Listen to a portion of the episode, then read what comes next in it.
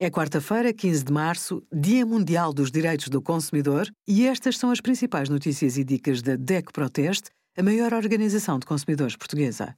Hoje, em DECO.proteste.pt, sugerimos mais de um terço das lojas contornam lei das promoções, crime de racismo dá pena de prisão e multa, e saiba quanto vai pagar de IMT no simulador da DECO Proteste.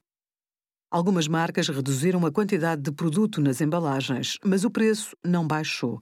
Em alguns casos até subiu. A prática não é fraude se a informação no rótulo do produto e na etiqueta do preço estiver correta. Mas traduz-se num aumento de preços que pode passar despercebido e induzir os consumidores em erro. Para poupar nas idas ao supermercado, o mais importante é planear. Se quer evitar comprar um produto alvo de redeflação, analise bem os preços por litro, quilo ou unidade. Obrigada por acompanhar a DEC Proteste a contribuir para consumidores mais informados, participativos e exigentes. Visite o nosso site em deco.proteste.pt.